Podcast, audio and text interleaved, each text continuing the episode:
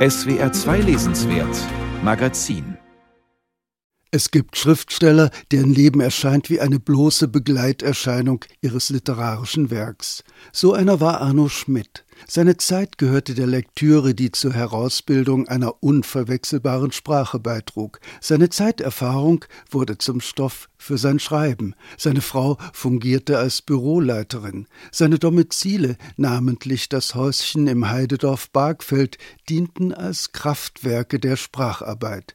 Und die persönliche Kommunikation war, um Störungen des unermüdlichen Fleißes gering zu halten, strikt rationiert.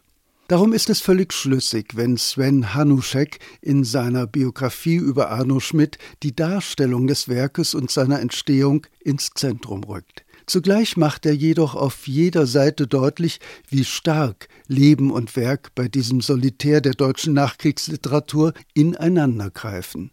Arno Schmidt war, so betont Hanuschek, ein bewundernswerter und dabei sehr bewusster Sublimierer, der aus der persönlichen Last, der engen Sozialisation, den Jahren im Krieg und Diktatur und den von ihnen erzeugten Traumata ein Gebirge an Werk und Fantasie aufgetürmt hat. Ein Gebirge, das die Welt der Literatur verändert hat. Fast alles, was den öffentlichen Ruf von Schmidt ausmachte, schwoll schon zu seinen Lebzeiten zu legendenhaften Dimensionen an. Seine oft überheblich wirkende Geistesstrenge, seine immense, vermeintlich buchstabengenaue Literaturkenntnis, sein mathematisch und naturwissenschaftlich untermauertes Genauigkeitsstreben, seine sonderlingshaften Allüren, die ihn in Gesellschaft oft als unleidlichen Zeitgenossen erscheinen ließen. Als er zur Gruppe 47 eingeladen wurde, war ihm sogar für eine Absage das Porto zu schade, und er verglich die Gruppentagungen seinem Verleger gegenüber mit der Prostitution von Strichjungen. Dass dieser Hochmut auch mit Unsicherheit gepaart war, darf man annehmen den erstaunlichen Aufstieg aus dem Kleinbürgermilieu zur allseits verehrten Literaturgröße konnte der Polizistensohn offenbar sozial nicht angemessen bewältigen. Immerhin gelang es ihm, nicht nur mit seiner Kunst, sondern auch mit seinen Marotten zu beeindrucken.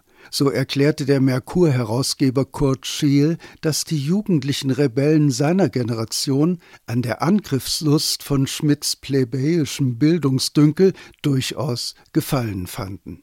Arno Schmidt war ein Writers Writer, ein Autor für Eingeweihte. Diese Einschätzung teilt auch sein Biograf.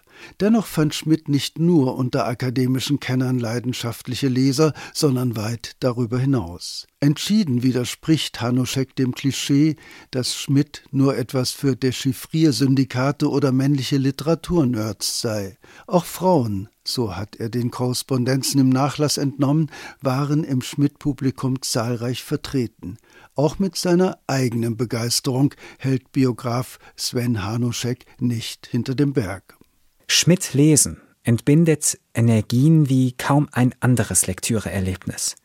Es zeigt, was Literatur kann und sein kann, macht einen offenen, kecken Umgang mit Welt möglich in Kenntnis der eigenen Schwächen und Erkenntniseinschränkungen. Ist dieses 1000 Seiten Opus nun 43 Jahre nach dem Tod des Autors tatsächlich die erste Arno Schmidt Biografie? Hanuschek weist diesen Anspruch vornehm zurück, indem er zahlreichen bereits vorliegenden biografischen Untersuchungen die Reverenz erweist.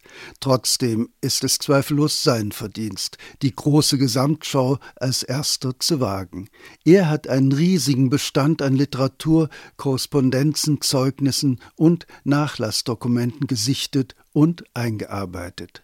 Zuweilen entsteht durchaus der Eindruck, der Biograf werde von den Wogen des Materials überwältigt, doch dann wieder surft er auf den anrollenden Wellen sehr souverän. Von den Anfängen, als Schmidts erste Texte unter den Bedingungen eines kargen Flüchtlingsdaseins entstanden, bis hin zur Arbeit an dem Riesenwerk Zettels Traum, mit der der Autor seine Gesundheit endgültig ruinierte, gibt es wohl keinen Aspekt dieses Schriftstellerdaseins, der unerwähnt bleibt.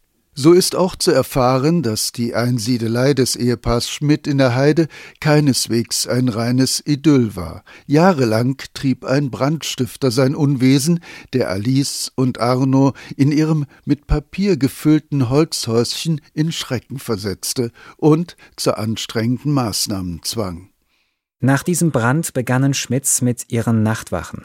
Er ging um 22 Uhr schlafen, stand um 1 Uhr auf und arbeitete seine fünf oder sechs Stunden. Alice Schmidt blieb bis 1 Uhr wach. Tagsüber holten sie im Wechsel die fehlenden Stunden Nachtschlaf nach. Obwohl er sich mehrfach als Arno Schmidt-Verehrer bekennt, meidet Hanuschek hagiographische Töne und pflegt einen Stil der passionierten Sachlichkeit. Allerdings argumentiert er dabei durchweg wie ein perfekter Anwalt. Entlarvungsgesten oder kritische Schlaglichter liegen ihm fern, obwohl hier und da ein schärferer Zugriff gewiss angebracht wäre. Insgesamt ergibt sich jedoch ein stimmiges Porträt, das viele Anregungen liefert, ohne Positionen festzuklopfen. Hanuschek signalisiert, er will hier das letzte Wort zu Arno Schmidt nicht gesprochen haben, sondern viel eher den Weg zu weiteren Gesprächen über diesen faszinierenden Sonderling der Literatur bahnen. Und dazu bietet er mit dieser Biografie die besten Voraussetzungen.